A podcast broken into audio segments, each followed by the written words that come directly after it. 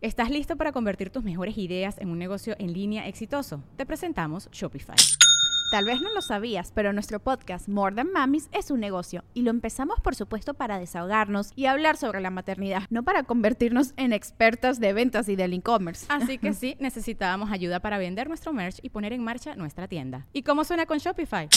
Llegó otra venta. Shopify es la plataforma de comercio que está revolucionando millones de negocios en todo el mundo. Ya seas un emprendedor desde tu casa o desde donde sea, Shopify es la única herramienta que necesitas para iniciar, administrar y hacer crecer tu negocio sin dificultades. Con Shopify puedo gestionar pedidos, envíos y pagos desde cualquier lugar, brindándote toda la información y estadísticas de tus ventas al detalle. Regístrate para un periodo de prueba con tan solo un dólar al mes en shopify.com barra sonoro, todo en minúsculas Ve a shopify.com barra sonoro para llevar tu negocio al siguiente nivel. Shopify.com barra sonoro.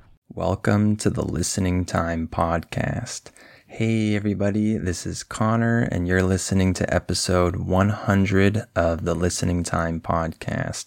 Thank you all for helping me reach episode 100. I hope that all of these episodes have been helpful for you. I hope that you've improved your listening as you've uh, listened to all of these episodes. And I hope that we can continue on with this podcast for a long time. So thank you all for helping me reach this point. And of course, since this is a special episode, I'm going to do a Q&A type episode, a questions and answers episode. So I took some of your questions that you asked me and I'm going to try to answer them. Uh, I'll answer as many as I can. I think when I did the previous Q&A, I think that was episode 50, I only answered a few questions. So I wanted to do something different this time and I wanted to answer as many as I can.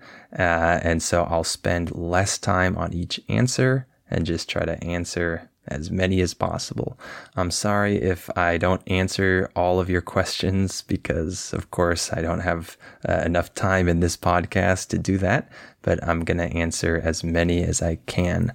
And before we start, remember that if you want to support me, if you want to help me reach episode 200 in the future, please consider becoming a listening time member and you'll receive my specialized training, my listening practice seminars.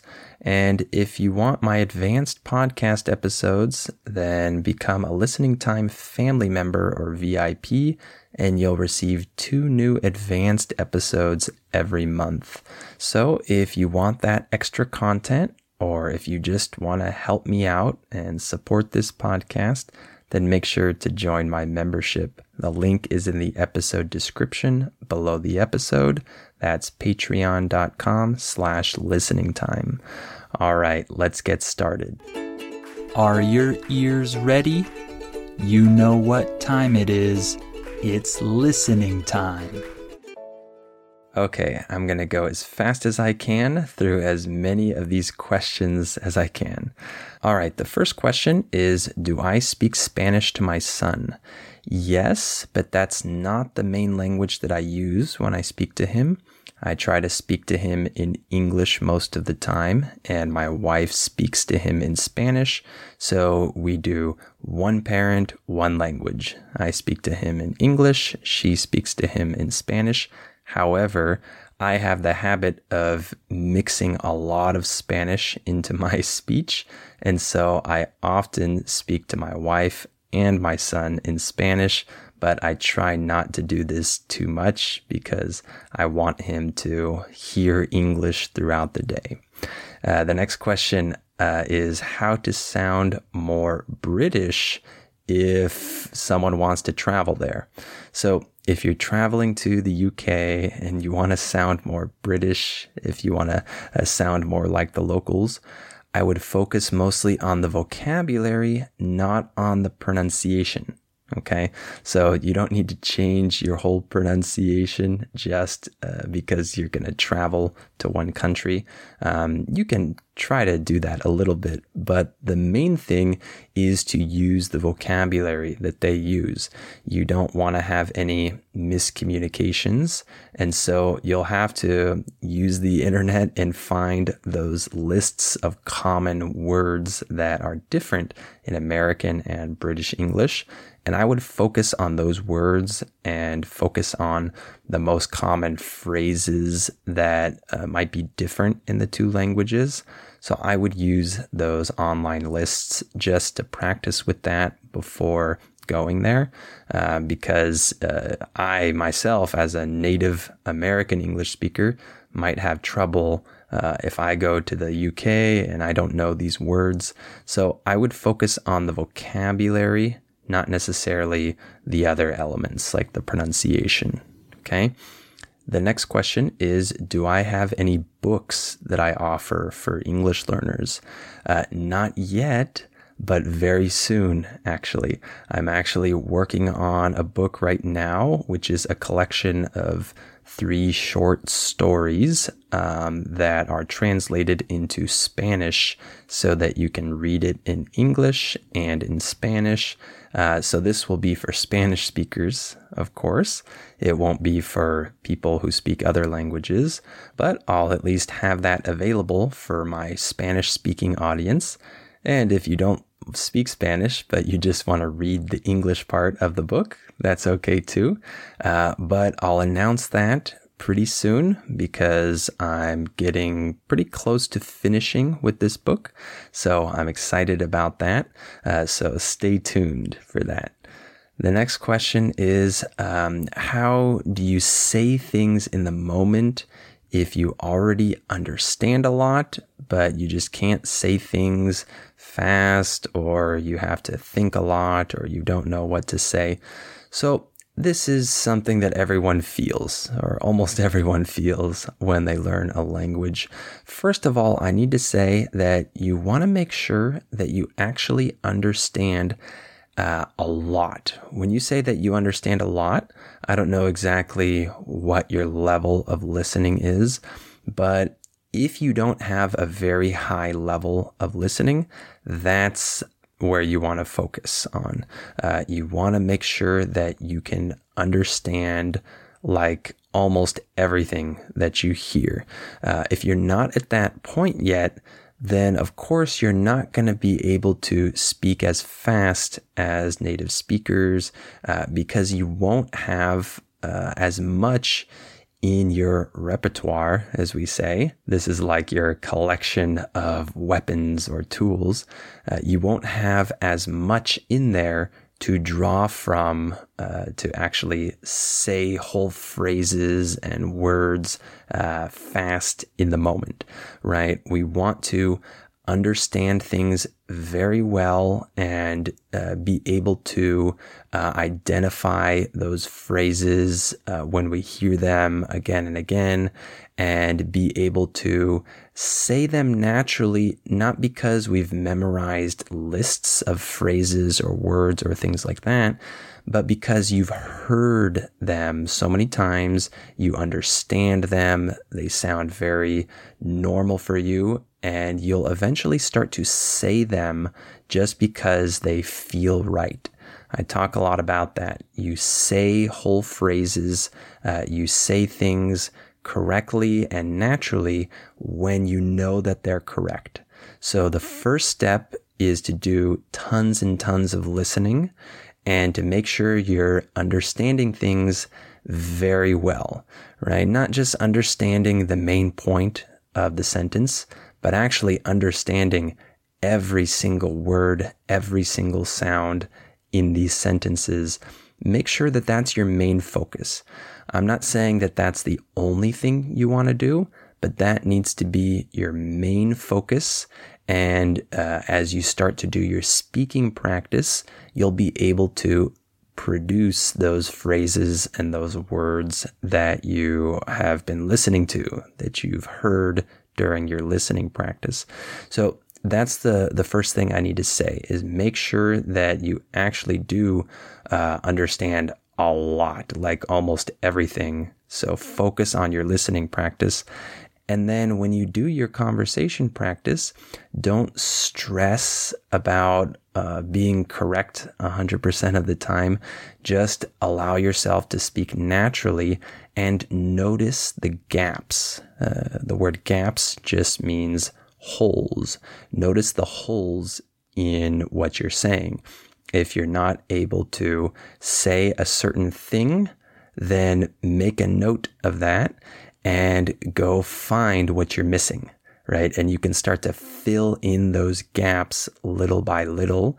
And you'll probably learn uh, a phrase or a word uh, afterwards uh, that you didn't know. And then next time you can try to use that um, when you're speaking.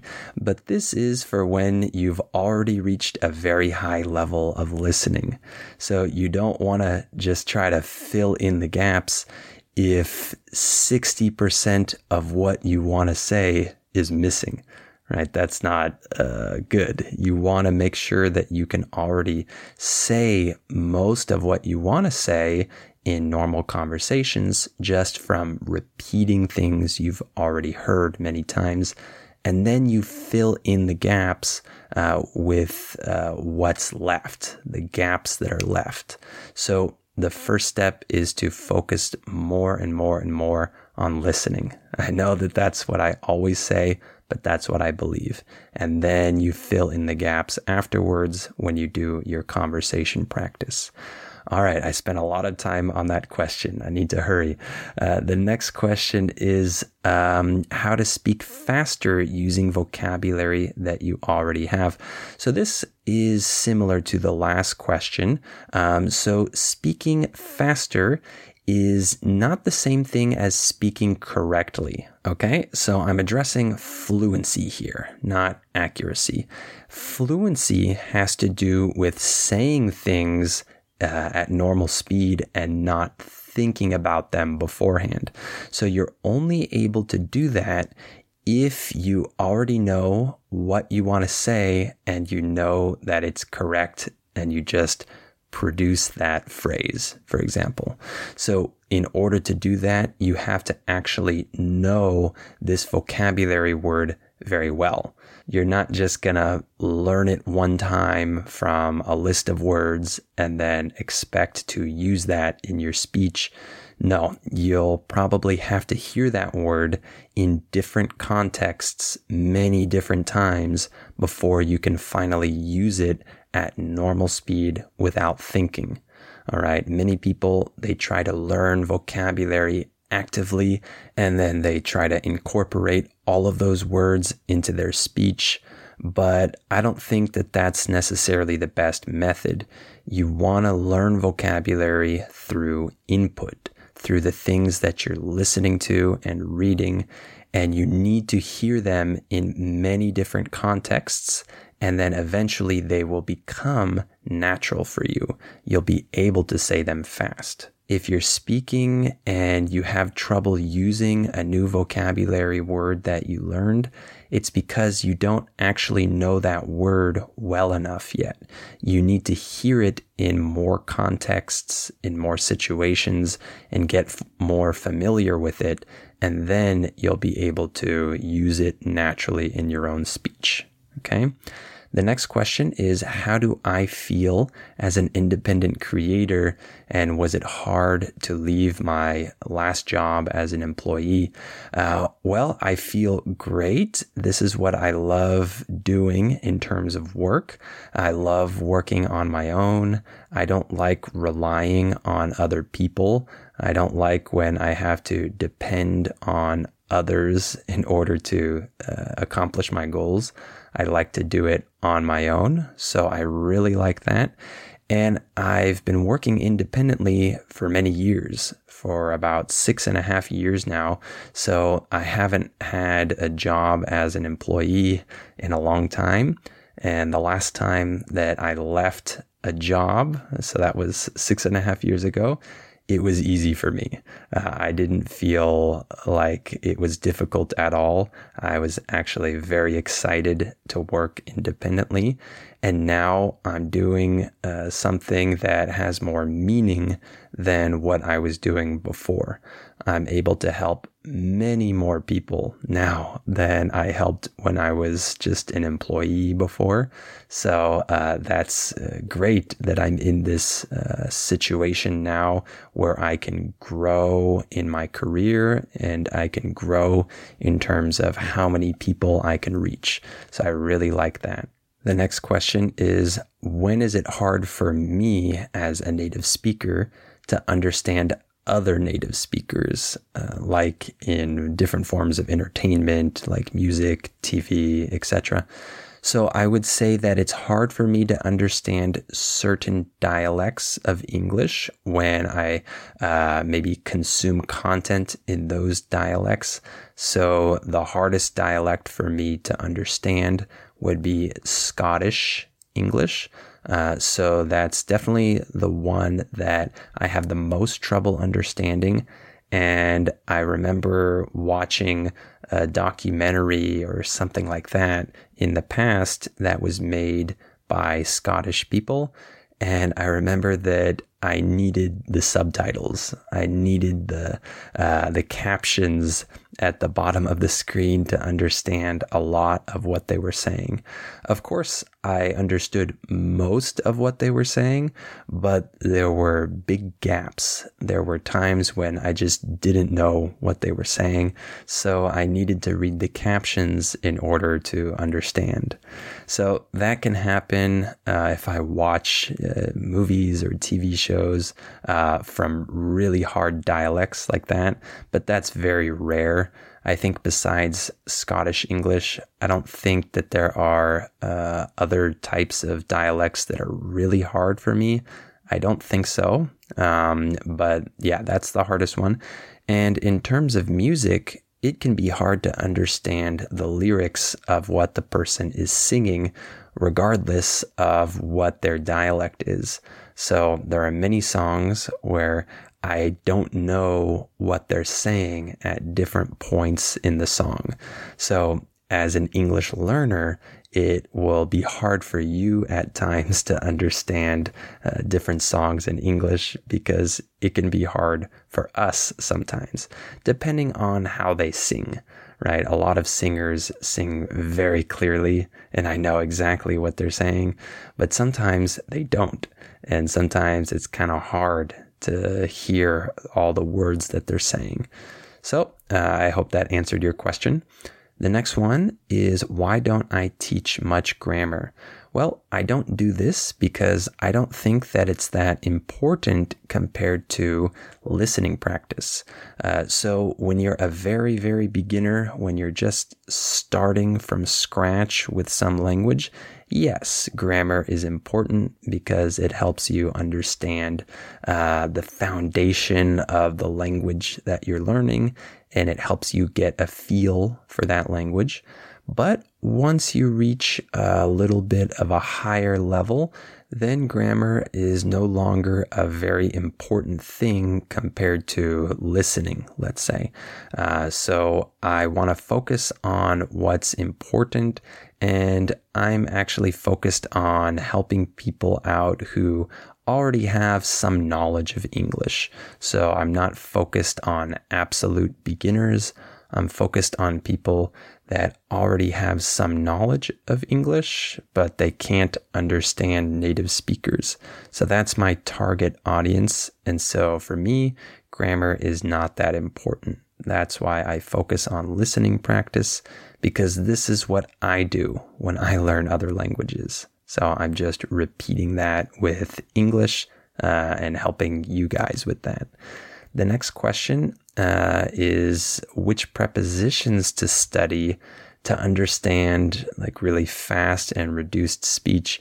So it's not necessarily about studying prepositions. Um, what it is, is that you have to start to expect the right sounds. You have to identify what English really sounds like when native speakers speak fast and to expect these sounds when you hear them say different words and say different phrases. So if you've never watched one of my listening practice seminars before, I recommend that you do that. You can try them out. And this is exactly what I focus on.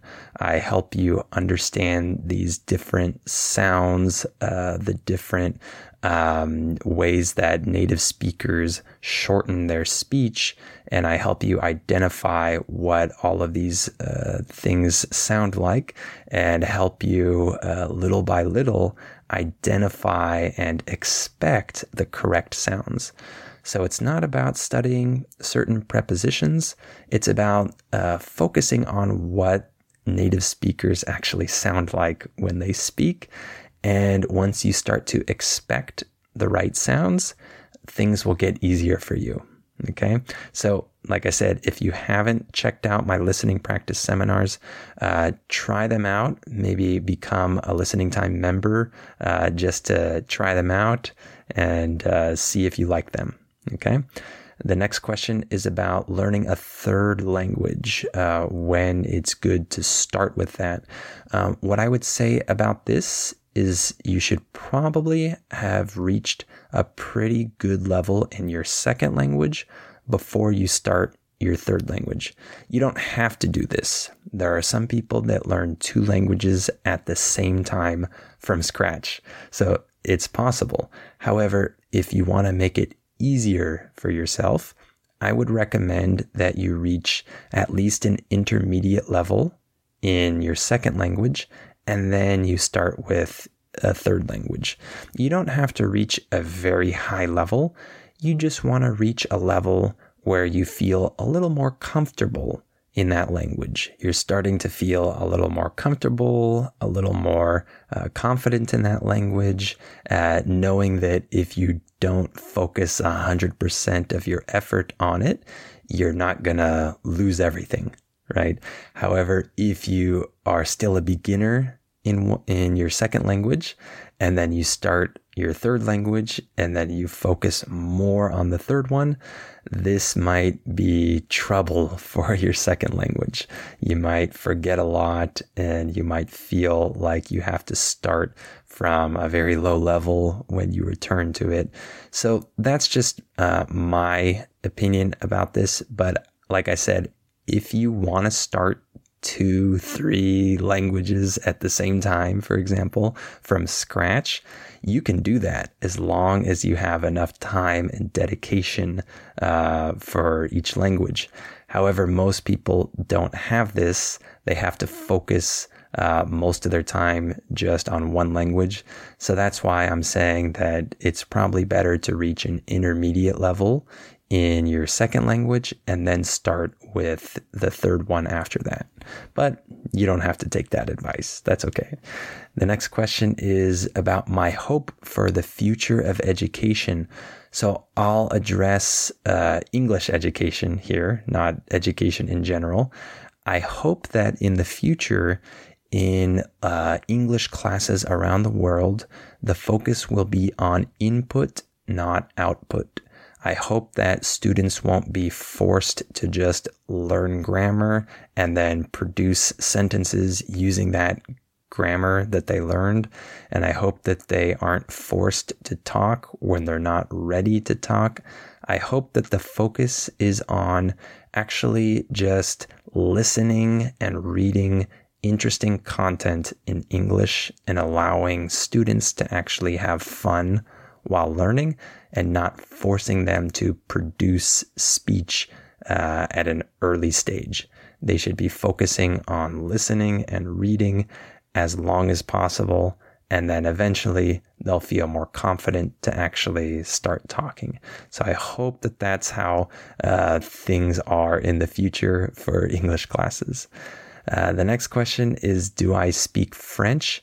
Uh, I do, but I have a pretty low level now because I haven't studied French in many months and I haven't focused on it. And I haven't done a lot of speaking, actually. Uh, I've actually uh, focused almost all of my effort on listening, and I still want to reach a higher level of listening before I start speaking a lot. So I'm going to go back to French in about a month and I'll do a lot of listening and then eventually I'll start to have more conversations. But as you probably know by now, I focus almost 100% on listening for a long time when I learn languages, and then I start speaking after that. And I think I have time for one more question. How do I learn a language from scratch? Well, I've kind of answered that. You can probably get that by now. I first just get a feel for the language just by looking through a grammar book, maybe um, focusing a little bit on grammar, the different structures, of course, the alphabet, if it's a different alphabet. And I get that uh, very basic understanding of the language. And then I start listening and reading content that's understandable for me so it has to be slow and understandable. And then eventually I start to move to uh, harder content until I can understand content made uh, for native speakers. And then I just focus on that for a long time. And I just listen, listen, listen, listen, and maybe read a little bit and then eventually, when I feel like I can actually uh, produce speech naturally, then I'll focus on conversation as well while still doing tons of listening. So, uh, in a nutshell, or in summary, what I do is I focus a ton of my time on listening, uh, much more than 90%, even like 98, 99% on listening. Um, and then eventually I start speaking. All right. I think that's all the time I have for today. I'm going to stop there. Thank you all for your questions and thank you for helping me reach episode 100. If you want my specialized training or if you want my advanced podcast episodes, make sure to join my membership, join the right tier depending on what benefits you want. And so the link is in the episode description. That's patreon.com slash listening time. And I hope that you'll stick with this podcast and keep listening uh, for the next 100 episodes. And uh, I want to thank you all for your support. All right. Well, thank you for listening to this episode, and I'll talk to you on the next episode of Listening Time.